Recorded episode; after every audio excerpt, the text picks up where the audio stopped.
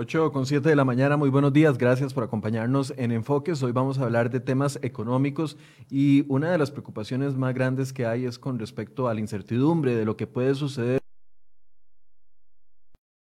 el próximo año pinte mejor, sino es porque muchos estamos preocupados de lo que pueda la estrategia del martillo y la danza seguir afectando la economía. Y para eso vamos a conversar esta mañana con don Eli Feinsay eh, economista, casi le digo ministro, no sé por qué, don Eli. ¿Será, ¿Será que usted es muy cercano al gobierno y ya lo identifico como ministro? Buenos días.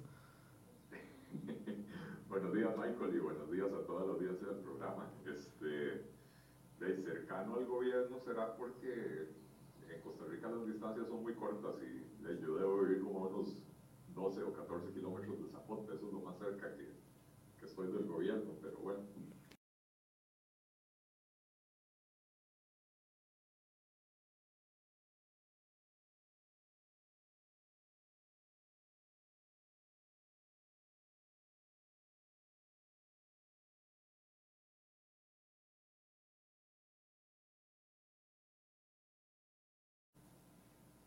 ¿Ustedes me escuchan? Sí, Don Eli, volvimos al aire. Estábamos fuera del aire porque sucedió un pequeño problema técnico, pero ahora sí lo vuelvo a saludar. Eh, buenos días, ¿cómo está? Buenos días, Michael. Este, yo con toda la pata, eh, agradeciéndote la, invitación y aquí dispuesto, eh, dispuesto a, colaborar con el, con el análisis. Estoy teniendo señales aquí de que hay problemas técnicos no sé si ustedes me están escuchando. Sí, sí, lo estamos escuchando bien. Al puro principio hubo un pequeño problema técnico, pero ya logramos verlo y escucharlo bien. Ok, bueno, ahí... Eh, este asunto del Internet eh, y de las entrevistas sigue sin gustarme. Me gusta más cuando, cuando vienen acá a la mesa y podemos conversar porque siento que es más fluida la, interacción. Eh, esto, los temas tecnológicos a veces cuando fallan, como que le corta a uno. No sé si le pasa, Don Eli. Eh, sí, así es. O sea, han sido una salvada y hay que reconocerlo así, ¿verdad? En, estas épocas en las que no puede andar uno tanto en la calle, pero, pero ciertamente introducen eh, otra serie de complicaciones, así como cuando es en eh, presencial, la, complicación puede ser el tráfico, las presas, etcétera. bueno, aquí hay otro tipo de, de complicaciones. Bueno, ya Sebastián Solís nos dice que se arregló el asunto, María Hidalgo dice que ya también, eh, ya se escucha bien, dice Isabel Cartín, gracias por los reportes y vamos a entrar en materia de una vez. Don Eli, ah, la semana pasada que vino aquí la ministra de eh, eh, Planificación, doña Pilar Garrido, yo le preguntaba en qué etapa estamos desde, la, desde los anteojos que ellos tienen puestos en este momento, ¿verdad? ¿En qué etapa estamos en este mes de agosto y septiembre en cuanto a la caída de la economía. Si ellos veían, eh, si ya habíamos tocado fondo, al menos como por lo que eh, es este 2020, si ya, ya, habíamos tocado fondo en tema económico, porque ella me hablaba de que tiene una perspectiva muy positiva para el último trimestre de este año. Voy a pedirle a mi compañero que nos ponga la inserción de ese, de ese día para partir de ahí la discusión y si son sostenibles, que es la pregunta que, que, planteamos el día de hoy, en vista del panorama económico, en vista del endeudamiento de los hogares, en vista del alto desempleo que todavía podría golpearnos más porque no tenemos mediciones de los últimos días eh, actualizadas. Si ya habíamos tocado fondo, doña Pilar nos dice, para el último trimestre del año vemos un panorama positivo. Veamos lo que dice doña Pilar para poder iniciar esta conversación. Señora ministra, a estas alturas, a, 14 de, de, agosto, ¿usted cree que la economía ya tocó el piso que tenía que tocar este año? ¿O hay riesgo de que caigamos más? Digo, al menos en la medición de empleo no incluía el mes de agosto con los cierres y aperturas que hay para el mes de agosto, no incluía gran parte esa medición del mes de, julio o una parte del mes de julio. Sabemos de que hay incertidumbre para septiembre. ¿Usted cree que ya estamos en el punto más golpeado que nos iba a tocar el 2020 o, estamos cerca o estamos lejos todavía? Y aquí otra vez el problema de la incertidumbre y yo quisiera eh, poder decir a ciencia cierta la, respuesta a esto. Lo que, sí, lo que sí el esfuerzo en el que estamos haciendo en materia de, aperturas eh, es justamente la aplicación estricta de protocolos en el entendimiento que el lugar de trabajo tiene que ser el lugar más seguro y que en la lógica de la reapertura también se pueden incorporar otras personas trabajadoras y regresar a sus funciones y poder entonces poco a poco ir mejorando y dinamizando la economía nacional. Ese es el esfuerzo. Y también poder ayudar con políticas activas del mercado de trabajo, con eh, subsidios para poder resguardar ese empleo, con acceso al crédito a condiciones blandas y también asumiendo el riesgo con los con los avales y las garantías. Y ese es el esfuerzo en el que estamos en este momento, pero, pero es incierto señalar si, este, si es posible que haya una mayor afectación. Hay algunos que en, en, de esta segunda ola pandémica, lo que sí, el esfuerzo nuestro es por seguir manteniendo el nivel de empleo actual, prevenir que se destruye, más bien avanzar hacia la recuperación de algunos de, de, estos, poder ayudar a las empresas para poder en esa lógica que se mantengan para resguardar el tejido productivo y también el esfuerzo va en la dirección de este, generar las condiciones para poder habilitar de lo, en materia de apoyo productivo eh, ese rebote del que hablábamos hace unos momentos.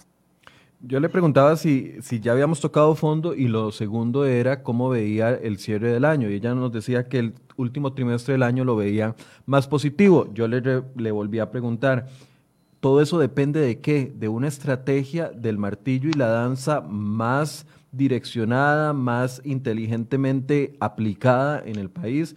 Y me decía que sí, sin querer entrar en conflicto con el Ministerio de Salud. La pregunta es, Don Eli, eh, ¿cómo ve usted el panorama al cierre del año y es sostenible esa estrategia de el mazo o martillo y danza? Eh, bueno, a mí, a mí me cuesta entender qué es lo que está viendo eh, la, ministra Garrido en términos de lo que puede suceder aquí en el último trimestre. Cuando, cuando el gobierno, perdón, cuando el Banco Central hizo sus primeras correcciones, digamos, en el programa macroeconómico, eh, eh, y había proyectado que, el país iba a decrecer en un 3,6%. Eh, el supuesto era que para julio ya volvíamos a la normalidad, a la reapertura, ¿verdad? después viene la, revisión formal del programa macroeconómico, donde el Banco Central ahora estima que la, que la ¿cómo se llama? Que, que, que la economía se va a encoger en un 5% del PIB. Y, bueno, el, el, tema es que todavía seguimos en una situación, a pesar de la estrategia del baile y el martillo, que me parece un pésimo nombre, pero eh, eh, todavía seguimos en una situación en la que los cierres son mayoritarios. ¿A qué me refiero con los cierres son mayoritarios? Eh, básicamente la GAM, que es donde vive el 70% de la población, en estos momentos y en los últimos 10 días ha estado en un cierre casi total, ¿verdad? A pesar de que han permitido la apertura de ciertos negocios, eh, la restricción vehicular hace que eh, eh, los ciudadanos no puedan andar en la calle y hace entonces que los ciudadanos no puedan visitar estos, estos negocios, ¿verdad? Y, encima de todo, fin de semana del Día de la Madre y, decretan un cierre aún más estricto. y ojo, no estoy, no estoy entrando a valorar si desde la perspectiva sanitaria eso es lo que es necesario o no. Simplemente lo que estoy diciendo es que con este tipo de cierres no da para pensar en que la recuperación económica ya está a la vuelta de la esquina o que el último trimestre va, a, ser el que marque el inicio del retorno hacia la normalidad. Eh, tanto así, Michael, que eh, la semana pasada en un foro organizado ahí en la Universidad de Costa Rica, o en realidad no sé quién lo organizó, pero donde había tres representantes del Instituto de Investigaciones en Ciencias Económicas, no confundir con el Instituto de Pseudo Investigaciones eh, Sociales, ¿verdad? Eh, el, tres representantes del Instituto de Investigaciones en Ciencias Económicas, eh, y uno de ellos mencionaba que las proyecciones de ellos, del instituto, son que el, la contracción del PIB en este año va a andar en el orden del 7%. Dos puntos más de lo que dice el, Banco Central. Exactamente, exactamente. Y, y, repitamos y aclaremos, contracción del PIB, ¿verdad? O sea, el encogimiento, la disminución del tamaño de la economía. Eh, de manera que, eso, sin entrar en detalles, eh, porque los representantes del instituto no, no entraron en mucho detalle en esa, en esa observación en particular, eh, eso nos demuestra que para ellos el nivel de actividad económica que tiene el país en este momento y las aperturas y cierres que, se están dando no dan para ni siquiera eh, una contracción económica del 5%, sino que ya ellos están hablando de 6,5-7%. Ahora, Don Eli, eh, a ver, ¿será culpa de la danza y el martillo o será culpa de la danza y el martillo criollo que nos hemos inventado acá en el país? Que ha generado tanta, tanta molestia y tanta afectación. Porque usted apunta a un, a, un, a un tema que también lo han señalado los diferentes sectores. A ver, después de las, las serias presiones que ejercieron algunas de las cámaras previo al Día de la Madre, se esperaba entonces esa apertura. Lo llamaron a diálogo al gobierno, el gobierno dice, bueno, vamos a abrir el diálogo y ceden en algunas cosas, pero mantienen, por ejemplo, la restricción vehicular. Y el resultado al día siguiente se vio a inicios de esta semana, 16 mil millones en pérdidas eh, comparado con el año anterior, era lo que reportaba solo la Cámara de Comercio, sin hablar de los restaurantes que dijeron que algunos tuvieron eh, en cero o muy reducida la visitación.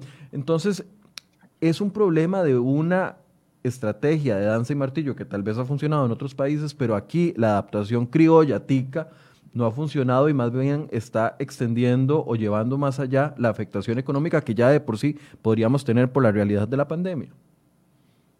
Bueno, yo, yo no creo que, podamos echarle la culpa a, un nombre genérico de, de, un, de, una forma de enfrentar la pandemia. Eh, don Tomás Puello, que fue el que, el que escribió ese artículo al puro principio de la pandemia, hablando de la estrategia de la danza y el martillo. Em, eh, en una entrevista reciente, reciente tal vez de hace un mes, dijo eh, que, que, que, esa no, es, no necesariamente es la mejor estrategia para todo el mundo, ¿verdad? Que esa estrategia funciona en países donde hay una, tal vez, eh, eh, un tipo de conducta social donde la gente tiende a hacer caso y si le dicen que es encerrado en la casa se queda un mes, o donde hay eh, autoridad, eh, digamos, para, para decretar, ¿cómo se llaman? toques de queda. estados de queda, toques de queda, que, que, en Costa Rica dichosamente la legislación no, no lo contempla, ¿verdad? pero recordemos cuando en Italia decretaron el cierre, era un cierre absoluto, era un cierre total. Eh, no era un cierre como los que estamos haciendo aquí, ¿verdad? Donde no son cierres totales, pero, pero son cierres que están tan mal diseñados que, tienen un impacto eh, igualmente grave sobre la economía. Eh, sin lugar a dudas, un toque de queda estricto tiene un mucho mayor impacto en la economía, ¿verdad? También. pero entonces Tomás Puello mismo decía, no, no, miren, no, no, no, no crean que porque yo escribí sobre la danza y el martillo, que esa es la solución mágica para todo. Además, como, bien lo señalás vos en la pregunta, Michael, eh, todo depende de cuál danza y de cuál martillo, ¿verdad? Eh, eh, aquí me, parece que, con la danza nos dan atulillo y con el martillo nos dan martillo, ¿verdad? Entonces, este, o, tal vez con la danza nos dan atolillo y con, la, y con el martillo nos dan mazazo. porque precisamente esto, bueno, les permiten a los comercios abrir, pero no le permiten a la gente salir a la calle. Y para un pequeño comerciante o para, para un pequeño restaurante, tener abierto, pagando salarios, pagando electricidad, pagando servicios públicos, etcétera, eh, sin, que los, sin que los clientes puedan llegar, es probablemente peor que, que mantenerse cerrados, ¿verdad? Entonces, eh, es, realmente, eh, es realmente compleja la situación y es realmente incomprensible a veces las decisiones que, que, que se están tomando, ¿verdad? digo yo, porque si, si, si el gobierno considera que la situación pandémica no está bajo control o que se puede salir de control y que entonces hay que decretar cierres más fuertes, debería de comprometerse con eso eh, y, decir, bueno, no, no, es que necesitamos que la gente se quede en la casa, no vamos a permitir la reapertura. Pero si permiten la reapertura, entonces deberían de permitir las condiciones para que esa apertura eh, rinda frutos, ¿verdad? Y, y yo creo que aquí se casaron con la media cancha, con no comprometerse ni con el cierre ni con la apertura para tratar de quedar bien con Dios y con el diablo y, lo que está pasando es que, que, quedamos mal con, con, todo el mundo, ¿verdad? Em, muestra o ejemplo de ese atolillo, perdón que lo interrumpa, Don Eli, muestra o, ejemplo de ese atolillo podría ser efectivamente lo que sucedió previo al Día de la Madre, permitir que los comercios, incluso algunos en zona naranja, pudieran abrir, pero restringir más la, la circulación vehicular. En efecto, a eso me refiero precisamente con el atolillo, ¿verdad? Es, eh, eh, el anuncio es los comercios pueden reabrir, pero por otro lado, eh, el tema de la restricción vehicular lo, hicieron un, un, crucigrama irresolvible para la gente, ¿verdad? esto que estamos viviendo, de que en zona naranja solo pueden circular las placas que normalmente están restringidas y en zona amarilla siguen no pudiendo circular las placas que normalmente están restringidas. Entonces, si usted tiene un carro con placa terminada en 1, el lunes usted puede circular en zona naranja, pero no puede circular en zona amarilla. Eh, y si usted vive eh, en, en, en, zona naranja, pero se tiene que desplazar a su trabajo en zona amarilla, eh, en uno de los dos lugares va a estar violando la restricción vehicular, ¿verdad? Entonces, eh, realmente lo, hacen imposible que esa apertura pueda tener un efecto significativo sobre la reactivación de la economía. Eh, y, creo que pues es importante entenderlo y es importante cuestionarlo, ¿verdad? Porque, porque o el gobierno tiene que ser claro, el gobierno tiene que tener claridad y decir, eh, necesitamos cerrar más fuertemente o, o estamos dispuestos a abrir. Eh, y entiendo, entiendo que la apertura no puede ser eh, de un solo golpe y que la apertura no puede ser total. Sí, todavía hay preocupaciones en, el, tema, eh, en el tema sanitario, ¿verdad? Que hay que, que, hay que atender. Hay sectores que probablemente pues las actividades presentan mucho mayor riesgo y no van a poder abrir tan prontamente, ¿verdad? pero, pero, pero el gobierno tiene que asumir un compromiso para un lado o para el otro. ¿Verdad?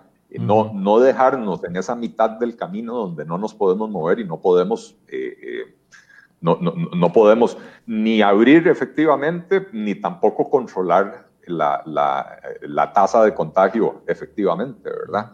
Eh, entonces, insisto, me, me parece que o sea, lo que hay es un problema, primero, de, de falta de entendimiento del problema como, como, como una situación integral y esto es algo que yo he venido diciendo desde hace muchos meses, el, equipo de manejo de, la crisis tiene que incluir a profesionales en salud, por supuesto, en salud pública, eh, pero también profesionales en economía, en sociología, en, psicología social, en, en, logística, etcétera, para que cuando las autoridades de salud digan, bueno, podemos abrir eh, con tales y tales condiciones, haya personas profesionales en ese equipo que puedan diseñar la apertura para cumplir con las necesidades del Ministerio de Salud, pero que permitan lograr el objetivo de esa apertura. Eso no se está dando en el país. Este, y, lo vemos nuevamente en el tipo de decisiones que se toman, ¿verdad? Se sigue manteniendo, eh, se sigue manteniendo el tema este de que los autobuses eh, eh, pueden circular completamente llenos, pero menor cantidad de autobuses, con lo cual estamos haciendo eh, eh, criaderos móviles de, coronavirus, ¿verdad? Este, y, y, cómo se llama, y la información que está emanando del gobierno es bastante incompleta. Eh, uno quisiera ver, bueno, yo creo que lo ha dicho eh, el propio gobierno, ¿verdad? Que, que, le perdieron el rastro al contagio, le perdieron, eh, eh, o sea, están atrasadísimos en, en la, ¿cómo se llama? En el registro de los casos y, y en la notificación de esos casos, ¿verdad? Pero uno quisiera ver en las estadísticas que, que, que le puedan decir a uno, bueno, los contagios han sucedido en tales y tales actividades o en tales y tales lugares para, para poder saber cuáles son esas actividades que representan un mayor riesgo para que uno pueda decir, ok, eh, eh, representa mucho riesgo, el gobierno decidió mantener en esa actividad el cierre y que uno pueda entenderlo y, y, apoyarlo, ¿verdad? Este, pero, pero realmente eh, la claridad o la transparencia en la información ha sido para mí lo que ha estado más ausente después de la ausencia de profesionales en otros campos que ayuden en el manejo de la crisis. Ahora, Don Eli, eh, hace unos tres días nos dimos cuenta de que después de estarlo insistiendo, porque es que lo hemos insistido, lo hemos preguntado una y mil veces de que por qué había tan poquitos recuperados, que dónde estaban las cifras, hay cantones eh, que reportaban la misma cantidad de recuperados que hace tres meses y finalmente el, el ministro ahí, el ministro interino, nos sale con la noticia de que el 40% de las recuperaciones están rezagadas. Y entonces nos damos cuenta de que entonces cuatro de cada diez personas recuperadas todavía no han sido notificadas de su recuperación. Esto afecta en varios sentidos y, le voy a poner dos preocupaciones específicas. Uno, en que sabemos que además hay un atraso en las órdenes sanitarias y que un estatus de no recuperado afecta la economía de los hogares, afecta los ingresos de los hogares directamente. Pero por otro lado, la gran preocupación que nos salta y que todavía tres días después de que el, ministro interino lo dijo, no nos lo ha aclarado, es el hecho de que si se están tomando decisiones entonces para hoy, para mañana, para los próximos días, con base en datos que están completamente desactualizados como las recuperaciones. Así nunca vamos a salir de, de una estrategia de martillo y de danza si estamos tomando decisiones con, datos eh, completamente falsos de la realidad de, lo que estamos viendo en el momento. Esos dos aspectos le restan credibilidad al Ministerio, no solo de Salud, sino también al gobierno en las decisiones que vienen a tomar para, para los próximos días. Eh, eh, totalmente de acuerdo, nada más te hago una, una observación. No, no hablemos de datos falsos, pues no, no son los datos. Desactualizados sería la palabra. Están desactualizados, correcto. gracias por la este, observación. Eh, con mucho gusto. Eh, pero sí, con, datos desactualizados es imposible tomar decisiones eh, como las que exige el manejo de una pandemia de esta naturaleza, ¿verdad? Que usted necesita la información más actualizada posible para poder tomar decisiones, porque si usted toma hoy una decisión de cerrar ciertas actividades con base en información de, que hace tres o cuatro semanas usted no actualiza, entonces realmente no está respondiendo a las, a las, a las condiciones de hoy está atendiendo o respondiendo a las condiciones de hace un mes sin saber cuáles son las condiciones de hoy. Em, y, lo otro que uno nota es eh, muchas veces la, arbitrariedad en muchas de estas decisiones. Este, em, cuando se decide reabrir aeropuertos, el turista extranjero con una prueba eh, de, de, COVID hecha 48 horas antes de subirse al avión puede ingresar al país y movilizarse libremente por todo el país. El ciudadano costarricense en el mismo avión llega y obligatoriamente le ponen una, eh, una orden sanitaria con, con, orden de confinamiento por 14 días. Eh, le puedo decir que tengo un caso en mi familia. Eh, mi hija, que, que, estudia en el extranjero, regresó. Le dieron una orden de confinamiento, a pesar de que tiene prueba del COVID, de que, de que está negativa, de que no, no, o sea, no, no tiene síntomas. ¿Y usted cree, Michael, que alguien eh, eh, ha revisado si mi hija lo está cumpliendo o no? Eh, digo, el papá está revisando, ¿verdad? pero, pero, ¿cómo se llama? Le dan la orden sanitaria a pesar de cumplir con los mismos requisitos que los extranjeros y resulta que si usted es extranjero, la probabilidad de contagio es más baja que si usted es costarricense. en el caso de mi hija, digamos, viene de vacaciones, pero una persona que viene a Costa Rica y necesita trabajar y le mandan una orden de confinamiento por 14 días, le genera un impacto eh, económico significativo, ¿verdad? Y como decías vos, le genera un impacto a toda la familia, no solo, no solo la, la, orden de confinamiento, sino el hecho de que en los casos donde sí hay contagio, después no les están notificando la, la digamos, el, el, alta médica, ¿verdad? Para que, para que puedan volver a la, a la normalidad. Eh, por, eso, por eso insisto, eh, el manejo de la información es, es malo, eh, la, crisis desbordó a las autoridades en ese sentido, eh, pero además hay poca transparencia, ¿verdad? Hay poco esfuerzo de parte del gobierno de aclarar con cifras eh, a dónde y cómo se dan los contagios para, para que las personas sepan y las personas, yo creo que si uno empodera a los ciudadanos este, con información, los ciudadanos van a poder tomar decisiones correctas, ¿verdad? Si hubiera información que le diga a uno en los autobuses, no hay contagio por X o Y motivo, y, aquí tenemos las cifras que lo respaldan, la gente podría más tranquilamente tomar los autobuses. Si por el contrario de, eh, eh, la, información surgiera que el, el, lugar posible de contagio de X número de personas grande eh, fue por trasladarse en autobuses, entonces el propio gobierno tendría que revisar esa, esa, eh, esa regla que pusieron en cuanto a los autobuses, ¿verdad? Este, eh, de manera que, que, sí, me parece que, que al gobierno le... eh, a ver, en, las, en los primeros meses decíamos que había hecho un buen manejo de la pandemia. Lo cierto es que hicieron cierres de la economía bastante fuertes sin que hubiera un nivel de contagio en el país todavía que justificaran eso. Y entonces, claro, era muy fácil mantenerse en uno o dos contagios al día. Eh, una vez que ya sí tenemos el contagio comunitario, eh, la información ha sido bastante eh, escasa y bastante incompleta y bastante desactualizada. Este, y entonces, ese tipo de información incompleta y desactualizada no permite tomar mejores decisiones. Y yo creo que ese es el punto, al final de cuentas.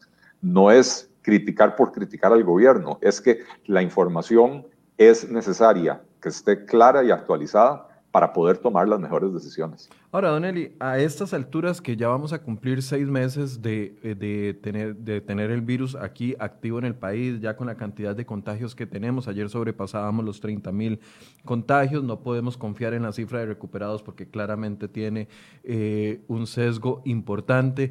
Eh, a estas alturas todavía es de recibo para una administración, y voy a quitarle, digamos, la administración Carlos Alvarado, es, es, aceptable todavía a estas alturas que nos sigan diciendo, bueno, es que la prioridad es la salud y la vida. No, es que ningún país del mundo sabe cómo manejar la pandemia. No, es que esto nos tomó por sorpresa. No, es que estamos, eh, vamos conociendo el rumbo conforme lo vamos viviendo. No, es que la economía de, todo el, de todos los países se ha afectado. Más bien, eh, vean Europa, como lo dicen algunos de los, de los señores ministros, vean Europa, donde las caídas del de, el PIB son mayores, que superan el 11, el 12, el 13% en algunas economías de Europa. A estas alturas, ya seis meses después de estar conviviendo con el virus, de estar en prueba y en error todas las semanas, de estar... Eh, la población siguiendo en una amplia mayoría las instrucciones. A estas alturas es de recibo seguir eh, recibiendo, valga la redundancia, los mismos argumentos que nos daban al principio para justificar estos errores que ya deberían de estar claros. Eh, no, no es de recibo. A ver, yo, yo, sí creo que sigue habiendo un enorme grado de, incertidumbre, ¿verdad? La última vez que el mundo tuvo una pandemia de esta magnitud fue precisamente hace un siglo, ¿verdad? Eh, con un nivel de desarrollo científico completamente diferente, más, mucho más atrasado al que tenemos hoy. Y entonces lo que se conoce del manejo de pandemias no, no es una buena guía para manejar una pandemia en el siglo XXI.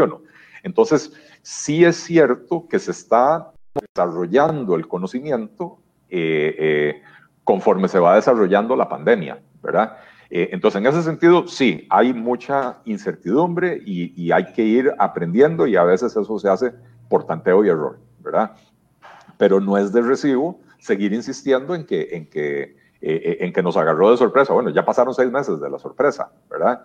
y, y, tampoco es de recibo algo que, que, lamentablemente se ha vuelto muy, muy común en, la, en la clase política de este país, que es compararnos con los peores para entonces decir, no estamos tan mal, porque hay otros que están peor. Eh, antes de la pandemia decíamos, ah, no, no, pero, pero eh, somos la economía que más crece en Centroamérica o la que tiene menor esto o mayor lo otro. Eh, sí, pero ¿con quién nos estamos comparando, verdad? Entonces ahora, si a Europa le fue mal, entonces ahora nos comparamos con Europa. ¿Por qué no nos comparamos con los que les fue relativamente bien? Veamos el caso de Corea.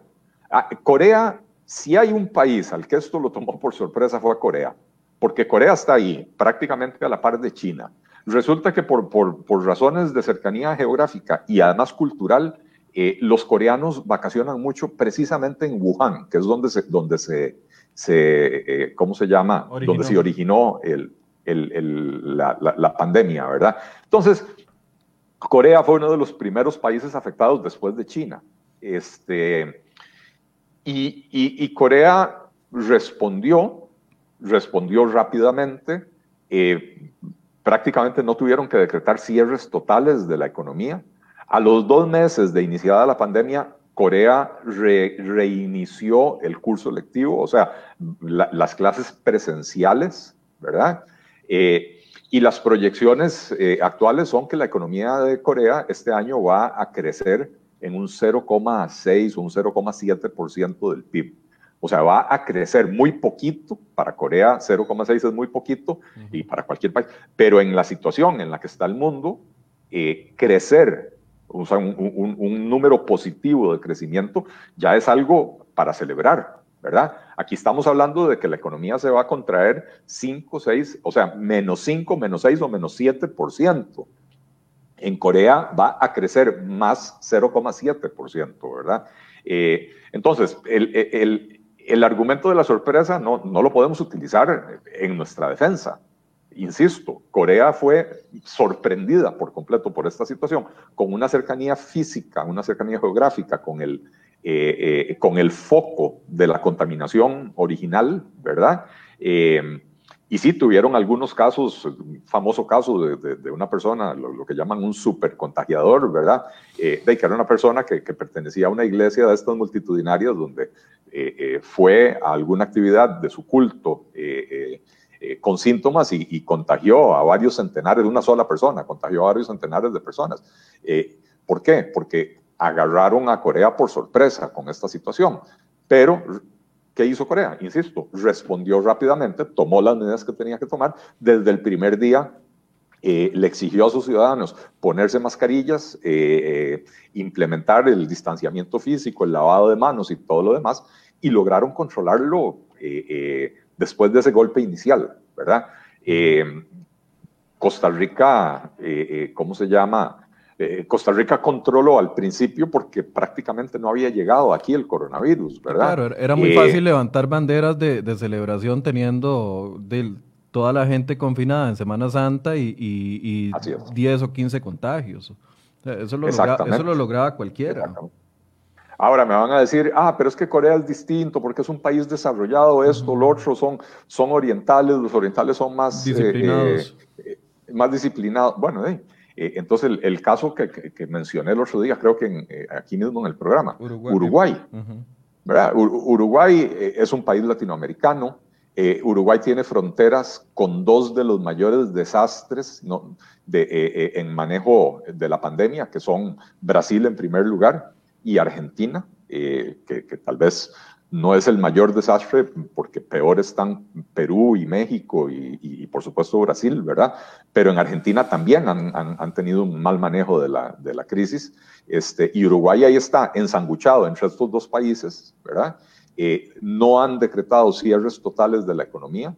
Eh, y, y no, he revisado las cifras de Uruguay recientemente, pero, pero eh, hace un par de semanas lo que tenían eran menos de, 30 muertos y menos de 1.500 casos acumulados, ¿verdad? Entonces, sí hay mejores formas de hacer las cosas. Lo que pasa es que si lo que vamos a hacer es buscar a los peores para compararnos con ellos, no vamos a poder aprender. Necesitamos ver los casos de éxito, eh, eh, entender qué fue lo que hicieron cuáles fueron el conjunto de medidas, porque nunca es una sola medida la que da éxito, sino que cuál es el conjunto de medidas que tomaron eh, eh, y, poder adaptarlas a la realidad nacional y, trabajar con eso, ¿verdad? Don Eli, llega el momento y ayer eh, conocíamos, yo no, no, y aquí en el medio no le damos tanta pelota, como decimos popularmente, a las encuestas, siempre las las vemos, las escuchamos y listo, ¿verdad?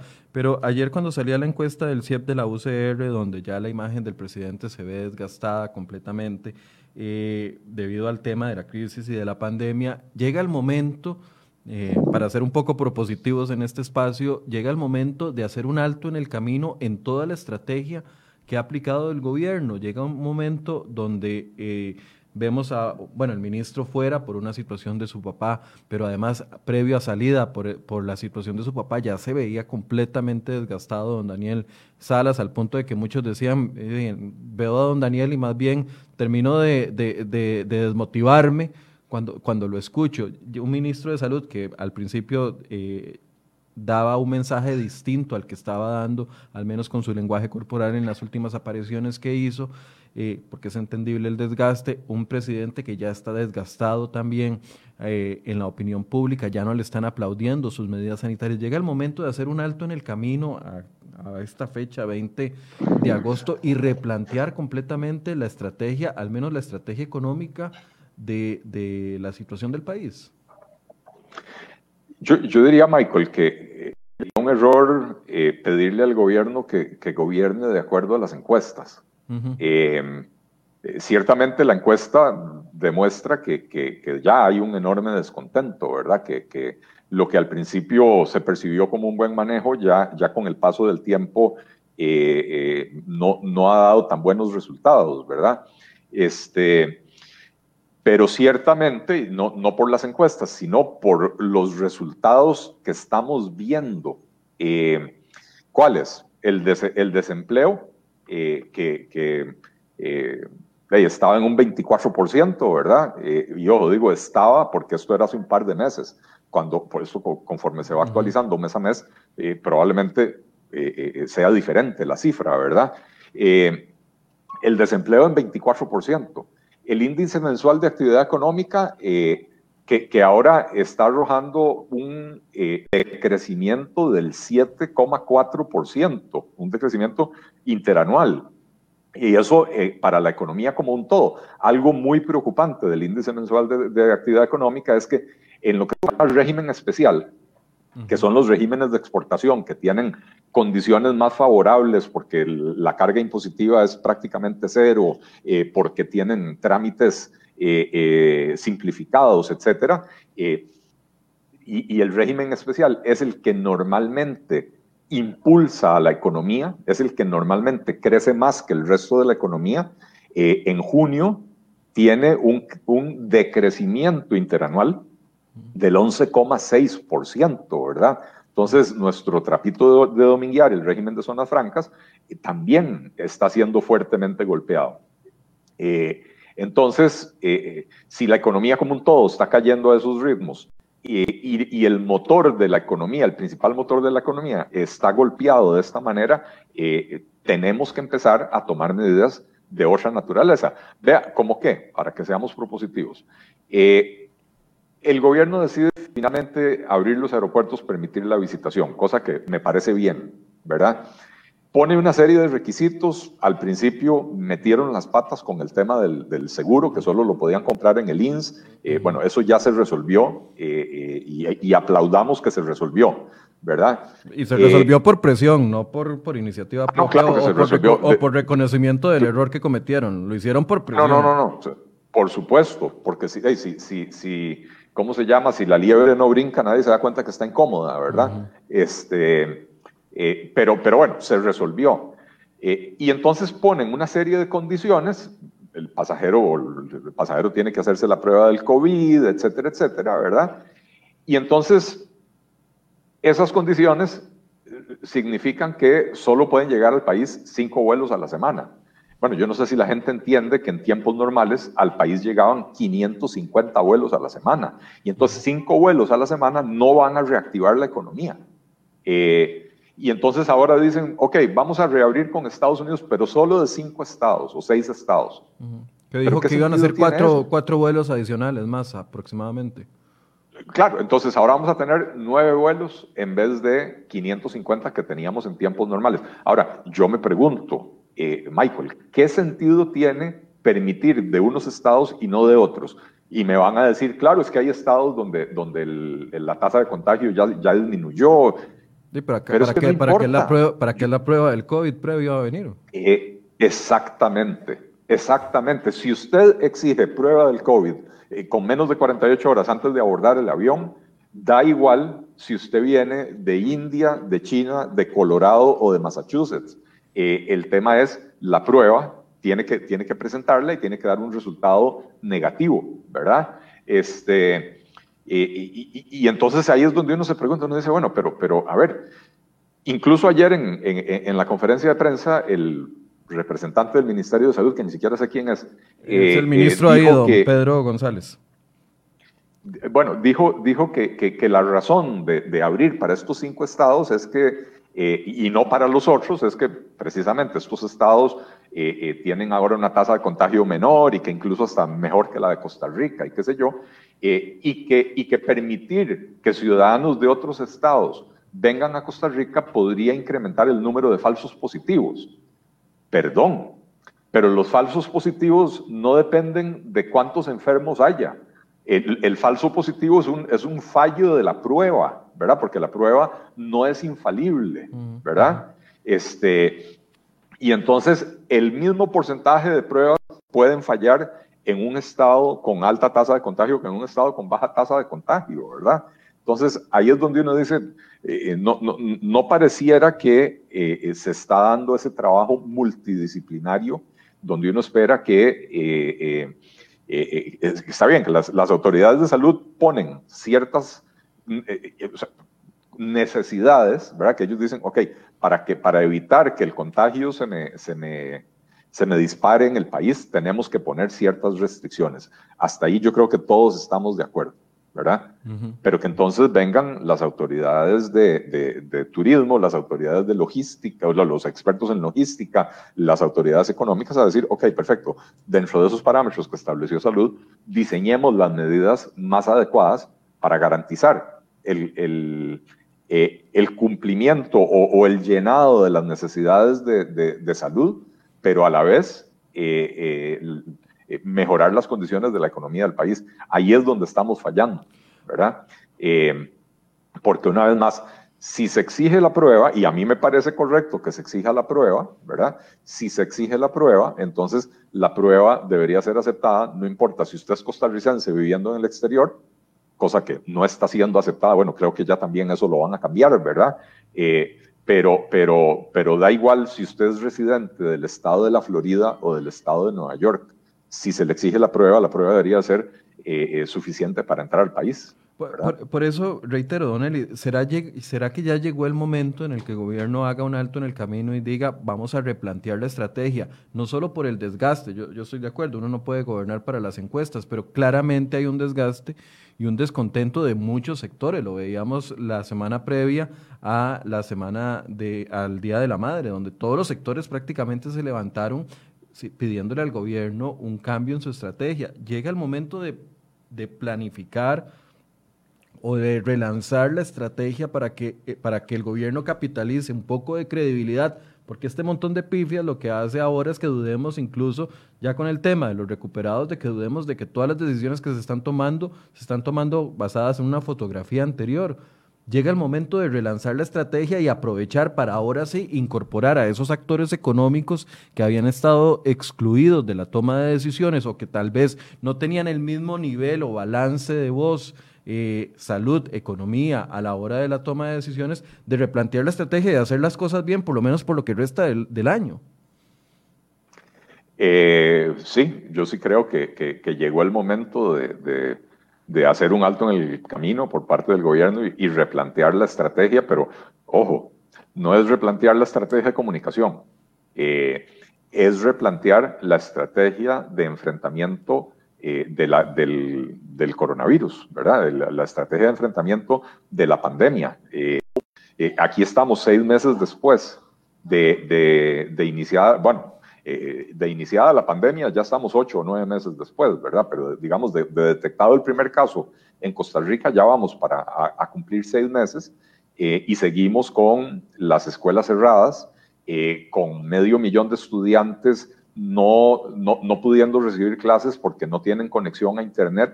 y entonces lo que reciben son mensajes de WhatsApp de los profesores y, y materiales una vez al mes cuando van a recoger los, los paquetes de alimentos en los comedores eh, estudiantiles, ¿verdad? Este, y yo me pregunto, Michael, eh, no, no, tenemos un canal de televisión estatal. Eh, ¿Por qué no estamos usando Canal 13 para enviar la señal, o sea, para dar clases por televisión? Para todos aquellos lugares donde sí hay televisión, que es prácticamente todo el país, pero no hay internet, entonces uno perfectamente puede utilizar el canal. ¿Es lo ideal? No, no es lo ideal, por supuesto que no es lo ideal. Eh, lo ideal es tener a los alumnos en el aula, pero bueno, si no tener a los alumnos en el aula y tampoco se les puede enseñar por Internet, entonces tenemos la, institución estatal, ¿verdad? Y no la estamos usando para lo que nos podría servir. Eh, eh, eh, hoy, y reconozcámosle a este gobierno que, finalmente implementó la, la ¿cómo se llama? El, protocolo de televisión digital. Entonces, ya tenemos toda la televisión digitalizada en el país. Entonces, Canal 13 perfectamente puede crear una serie de subcanales, ¿verdad? 13.1, 13.2, 13.3, para tener canales especializados para cada grado, por ejemplo. O, un canal que en la mañana de primer grado y en la tarde de séptimo, y, y, otro segundo grado y octavo, ¿verdad? Y así por el estilo. Este, pero no, no, no lo estamos utilizando, no estamos haciendo el esfuerzo por resolver la tragedia que es dejar a medio millón de estudiantes sin eh, acceso a, la educación prácticamente, ¿verdad? Eh, entonces sí, claro que es momento de, replantear la estrategia eh, y, de, y de, sentarse o sea, insisto, seriamente, las autoridades de salud con las autoridades de economía, pero también invitando a expertos, eh, expertos de la industria, expertos de la academia, eh, y no solo de la academia pública, ¿verdad? Este, creo que en la universidad hay algunas universidades, perdón, en, el país hay algunas universidades privadas, eh, no todas, pero hay algunas universidades privadas que están haciendo aportes importantes también y que tienen a, científicos eh, eh, eh, conocedores de, todos estos temas y que bien podrían ayudar, ¿verdad? insisto, no es solo un tema de las autoridades económicas. aquí hay que pensar bien en, logística, porque mucho de lo que se sabe de cómo se transmite el, el coronavirus, al final de cuentas, para poder minimizar los riesgos, tiene usted que tener expertos en logística. ¿Cómo hace usted para transportar a toda la gente que necesita llegar al trabajo? Eh, las autoridades de salud siguen, siguen, tienen que seguir teniendo la voz cantante, ¿verdad? Pero dentro de las determinaciones que hacen las autoridades de salud de, de, cuáles son los riesgos y, y, y, las necesidades que hay de restringir movimientos o actividades para evitar un mayor contagio, Ahora sí, entonces, ex señores expertos en economía, en, en logística, en industria, etcétera, ¿qué hacemos para cumplir con esas necesidades establecidas por salud que nos permita mejorar la condición de la economía del país?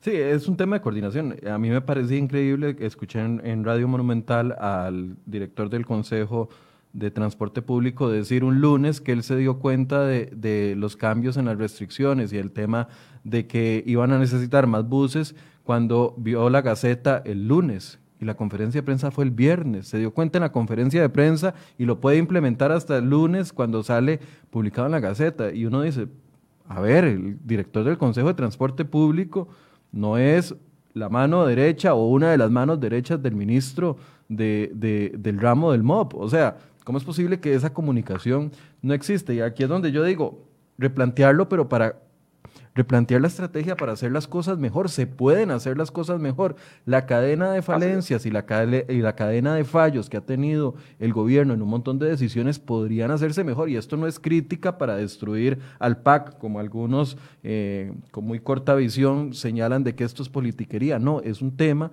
de que el país ya no aguanta. Y, y esa, a eso iba con mi siguiente pregunta las cosas se pueden hacer por las buenas o las circunstancias nos pueden obligar a hacerlas. En las circunstancias en las que estamos, el país aguanta cuatro meses más de situación económica así, cuatro meses más de, crecimiento del desempleo, cuatro meses más de caída de la economía, cuatro meses más de la, la situación que está llevando a los hogares a un endeudamiento, 46% publicábamos en una nota, es decir, 46 de cada 100 hogares se han tenido que endeudar en estos seis meses para poder eh, gastar y cumplir con sus obligaciones adquiriendo más deudas, sabiendo de que somos un país altamente endeudado.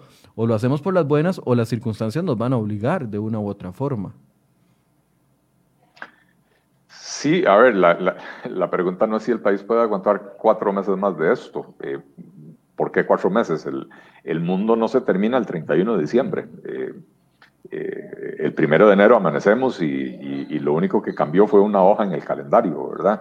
Eh, y entonces, las, las secuelas, las consecuencias económicas de la pandemia y las consecuencias económicas del manejo que se está haciendo de la pandemia van a estar con nosotros por muchísimo tiempo, no solo cuatro meses. Eh, el tema, y creo que es como, como habría que enfocar la pregunta, Michael, es eh, que si podemos aguantar cuatro meses más sin corregir el rumbo, ¿verdad? Porque entre más tiempo pasa sin que corrijamos el rumbo, más profundas van a ser esas consecuencias y de mucho más largo plazo van a ser, vamos a seguir sintiendo las, las secuelas, ¿verdad? entonces sí, los problemas hay que empezar a resolverlos hoy, ¿verdad?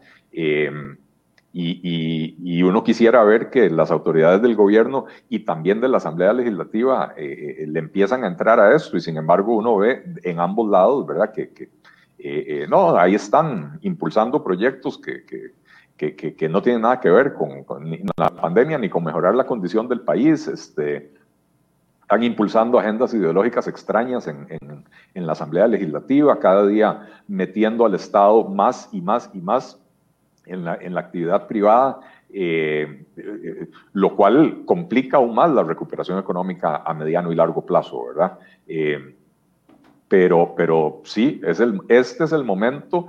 en realidad ya para hoy es tarde, ¿verdad? Ya esto se debió haber hecho hace muchas semanas, pero este es el momento, ya que no se hizo, de replantear esa estrategia. Don Eli, hay elementos objetivos y vuelvo a lo que nos decía doña Pilar Garrido el viernes anterior. Ella decía, el último trimestre estamos muy esperanzados, el último trimestre del año, el cuarto trimestre del año eh, pinta mucho mejor para nosotros, va a haber una, una pequeña recuperación económica. Hay elementos objetivos, en, viendo la fotografía del día de hoy, con los datos del día de hoy, hay elementos objetivos para estar positivos y, y pensar de que el asunto va a mejorar para el último trimestre del año. Elementos objetivos Desde el punto de vista económico. Este, sí. Elementos objetivos no hay. Eh, objetivo es lo que uno ve en las cifras y lo que reportan los diferentes sectores de su actividad económica eh, y, todo lo que se ve por ahora es eh, apunta hacia un mayor deterioro, no hacia una mejora. el índice de, ahora no me acuerdo cómo se llama, de confianza empresarial que, desarrolla también la Universidad de Costa Rica. Eh, la última medición, eh, que la presentaron la semana pasada, si no me equivoco, eh, también demuestra un grave deterioro de la confianza empresarial. Solo, solo algo así como un 5% de las empresas dicen que van a contratar más personal en el próximo trimestre. Eh, algo así como un 11% dice que van a mantener sus planillas y, y más de un 70% dicen que, que, que, probablemente van a tener que recortar, ¿verdad? Entonces, eh, objetivo no hay. Eh, no hay datos que le permitan a uno prever una mejora para el tercer trimestre perdón, para el cuarto trimestre. Estamos a mitad del tercero, eh, al tercero de julio, agosto y septiembre. Eh, y de momento las, las, medidas que ha anunciado el gobierno no, no nos dan para, para pensar en una reactivación de la economía eh, que se pueda sentir nuevamente. el anuncio de ayer de permitir la visitación de ciudadanos de cinco o seis estados de Estados Unidos eh, que probablemente se va a reducir en cuatro vuelos semanales, eh, hay que ponerlo en contexto. El país perdió 550 vuelos a la semana. Y ojo, no estoy culpando al gobierno de eso. No, no, no. El mundo entero básicamente cerró fronteras. Eh, la industria aérea básicamente tuvo que, parar, ¿verdad? Este, y, y, pasamos de tener 550 vuelos semanales a tener cero. Después pasamos a tener cinco y ojo, no es que ya tenemos cinco. Hay cinco vuelos anunciados de, Europa y Canadá, pero de esos cinco vuelos solo hay dos que ya están operando, que es el de, el de, el de Frankfurt, Alemania, y el de España, el de Madrid. Eh, el de Londres, el de París y el de Toronto no han iniciado todavía, ¿verdad? Eh, y entonces, ahora se, se, anunciarán cuatro vuelos más o cinco vuelos más y vamos a tener nueve o diez vuelos eventualmente de un total de 550 que teníamos inicialmente. Lo que quiero decir con esto es, entendamos la magnitud del problema que tenemos.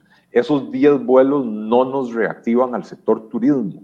Son una, son una bendición, sí, son una bendición para las poquitas empresas que se van a beneficiar de recibir a esos turistas. Pero para la enorme mayoría del sector turístico eh, sigue siendo muy poquito para poder hablar de una reactivación de la economía. Eh, y entonces, si el sector turismo, que es el más golpeado con la crisis, y el sector comercio, que es el segundo más golpeado con la crisis, están reportando pérdidas enormes, eh, no, no hay, bueno, y veamos, insisto, lo que, lo que mencioné hace un rato del índice mensual de actividad económica, de cómo está afectando a toda la economía y, cómo está afectando al, a los regímenes especiales que usualmente han sido el, el motor. Eh, digamos que la economía costarricense tenía dos motores, el turismo y, y, las zonas francas. Bueno, los dos están mal, ¿verdad? Eh, entonces no, no hay elementos objetivos que permitan a uno ver eh, una, una recuperación o el inicio de la recuperación en el cuarto trimestre. Don Eli, ¿por qué pone tanto énfasis en el tema turismo? Porque es uno de los sectores más fáciles de recuperar, o al menos menos complicado de recuperar. No, yo no creo que sea fácil de recuperar, eh, eh, porque, porque yo estoy claro que no, no se puede decretar una apertura eh, unilateral de un solo golpe de, las fronteras. Y además, el día que, si, mañana el ministro de Salud viniera y dijera, aquí reabrimos las fronteras, el que quiera venir viene, los vuelos no están ahí, ¿verdad? Pero en la medida que empezamos a mandar señales positivas al resto del mundo, recordemos que la temporada en Costa Rica empieza en diciembre, ¿verdad? Y entonces los, los, em, las agencias de viajes que manejan grandes números de reservaciones tienen que tomar decisiones en estos días con respecto a diciembre. Si Costa Rica no da claridad de que va a estar abierto en diciembre o va a estar abierto para ciertos destinos que generan la, cantidad de turistas para Costa Rica, eh, estas agencias van a tener que cancelar las reservaciones que, que, han hecho para, para, la temporada costarricense. Entonces, eh, aparte de que la industria turística pasó un pésimo año, eh, le, vamos a, la vamos, vamos a golpear la temporada alta. Es que lo que hay que entender es, uno no puede esperarse a la última semana de noviembre para anunciar las medidas de diciembre. por lo turismo. Porque si la última semana de noviembre vienen todos los turistas del mundo en diciembre, los vuelos no van a estar ahí. Porque entre que las aerolíneas planifican reabrir una, un vuelo y solicitan las autorizaciones al Consejo Técnico de Aviación Civil o a la Dirección General de Aviación Civil para poder reiniciar la operación, eh, eh, se, van cuatro o seis semanas como mínimo, ¿verdad? Pero lo que quiero decir con esto, porque la razón por la que hago énfasis en el sector turismo es porque la gente tiende a engañarse, a creer que porque ya estamos recibiendo vuelos, ya vamos eh, eh, eh normalidad. No, no estamos recuperando normalidad. La cantidad de vuelos que están llegando al país es el 1% de la cantidad de vuelos que llegaban normalmente.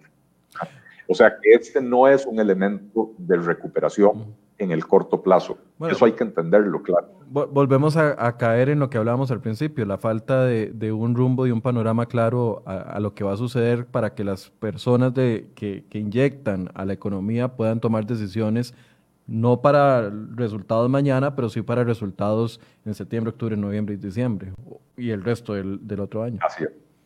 Don Eli, si usted pudiera darle tres consejos al presidente en este punto de la pandemia, ¿cuáles serían? El, primero ya lo he dado muchas veces y es crear un comité de manejo de crisis multidisciplinario donde las voces de los sectores económicos y los, eh, a ver, de los sectores productivos y del sector económico tengan eh, mucho mayor peso que han tenido hasta, hasta ahora. Creo que esa es la primera. La, la segunda es eh, comprometerse con un curso de acción. es que se le, está cortando, entonces no le escuchamos la segunda. Eh, decía yo que la, segunda es comprometerse con un curso de acción. ¿Qué es un curso de ¿Me escuchan? Sí, ahora sí. Comprometerse con un curso de acción. Si, si el gobierno de verdad está comprometido con la apertura gradual de la economía, entonces que las medidas sean compatibles con la apertura gradual de la economía y no lo que hicieron en agosto, que hablaron de una apertura, le permiten ahora los comercios, están abiertos más horas, pero igual la gente está confinada en las casas, ¿verdad? Entonces, eh, eh, comprometerse con un curso de acción y hacer que las medidas sean compatibles con ese curso de acción. Insisto, si el curso de acción es apertura gradual, como creo que tiene que ser, eh, entonces las medidas que se tomen tienen que ser compatibles con esa apertura gradual. Eh, eh, es, hora de dejar de lado este, este intento de, de querer quedar bien con Dios y con el diablo. Este, y la tercera, que también es algo que he venido diciendo desde hace mucho tiempo, es aprovechar el tiempo ahora de la crisis para impulsar reformas estructurales profundas de la economía costarricense que permitan que una vez que ya sí podamos volver a algún nivel de normalidad, que la economía tenga las condiciones necesarias para despegar con rapidez, en vez de que se quede estancada en el barrial. En estos momentos y con los problemas que arrastraba la economía costarricense antes de la pandemia, recuperarse después de la pandemia va a ser muy, pero muy complicado. Y si no hacemos las cosas que, ojo, nos, las vienen señalando, nos las viene señalando la OCDE, nos lo señala el Fondo Monetario Internacional, nos lo señala Moody's, nos lo señala eh, Fitch, ¿verdad? Eh, los problemas que arrastra la economía costarricense, la, prevalencia de, monopolios y oligopolios en un montón de sectores eh, productivos, este, el alto, el, el el desorden fiscal que tiene el país, el altísimo nivel de endeudamiento, los excesos regulatorios que hay en el país que impiden muchísima actividad económica y que, lamento decir, se están complicando aún más ahora en este periodo de la pandemia. Eh, entonces, eh, para mí esas son las tres cosas que en este momento le puedo decir al presidente. Un, un, equipo de manejo de crisis multidisciplinario donde las voces de los sectores productivos y del sector económico del gobierno tengan mayor preponderancia. Eh, comprometerse con un curso de acción de apertura gradual y tomar medidas que sean compatibles con esa apertura gradual. Y tercero, dejar de perder el tiempo, aprovechar el tiempo para eh, impulsar, introducir las reformas estructurales profundas que la economía costarricense necesita para la recuperación post Bien, muchas gracias, Tonel. no sé que, si quiere hacer un cierre después de estas eh, sugerencias. Eh, bueno, yo creo que ese es el cierre ideal, ¿verdad? Eh, cerrar con, con las propuestas.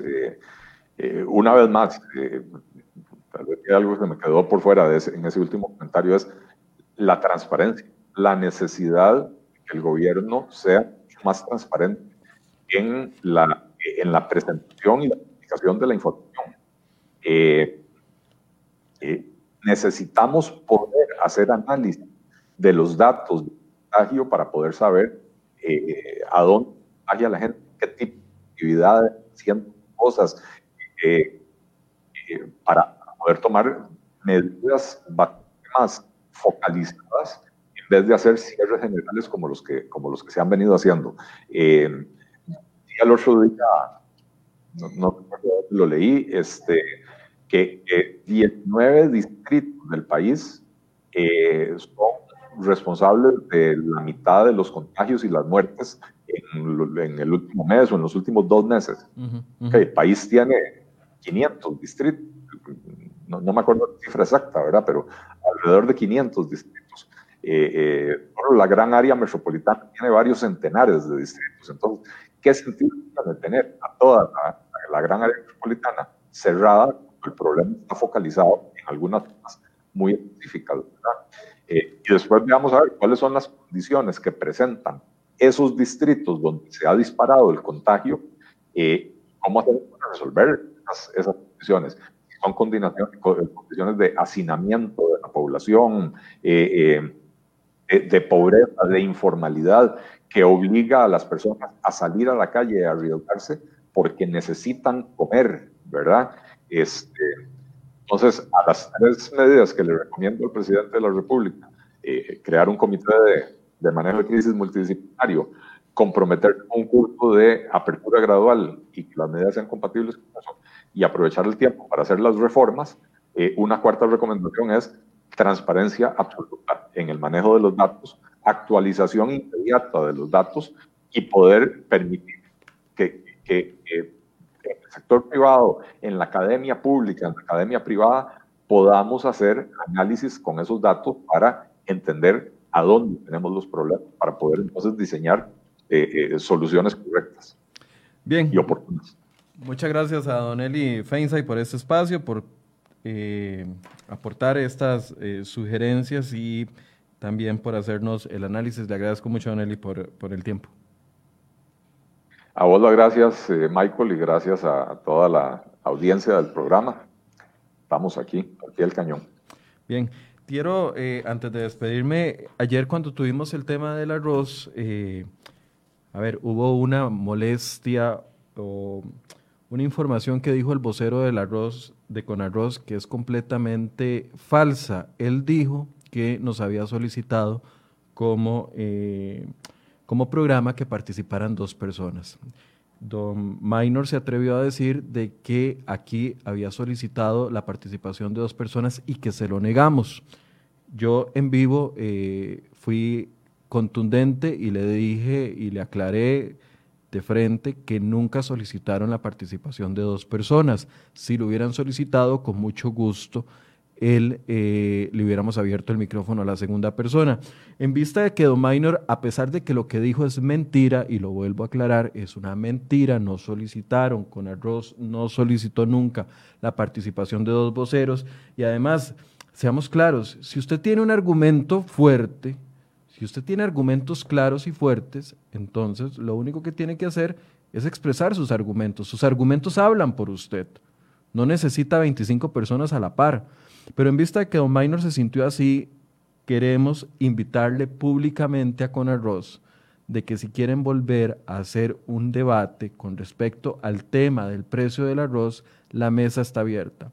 No lo estoy haciendo personalmente porque como él se atrevió a poner en duda lo que nosotros y a poner en duda con una falacia, con algo que es mentira, entonces lo hago públicamente. Invito públicamente a Conarroz de que si quiere tener dos o tres o cuatro voceros, porque sus argumentos los necesitan repartir entre dos o tres o cuatro voceros para que sean fuertes, entonces con mucho gusto abrimos la, la puerta de nuevo para volvernos a sentar y volver a abrir el tema y volver a discutir el tema del arroz. Eso sí, como con arroz está pidiendo eh, tener más voceros, ellos, aparte de la gente de eh, consumidores de Costa Rica que defienden a los consumidores, yo incorporaría por iniciativa propia aquí a otro sector que no ha estado y que no estaba ayer sentado en la mesa, que es el sector de los importadores.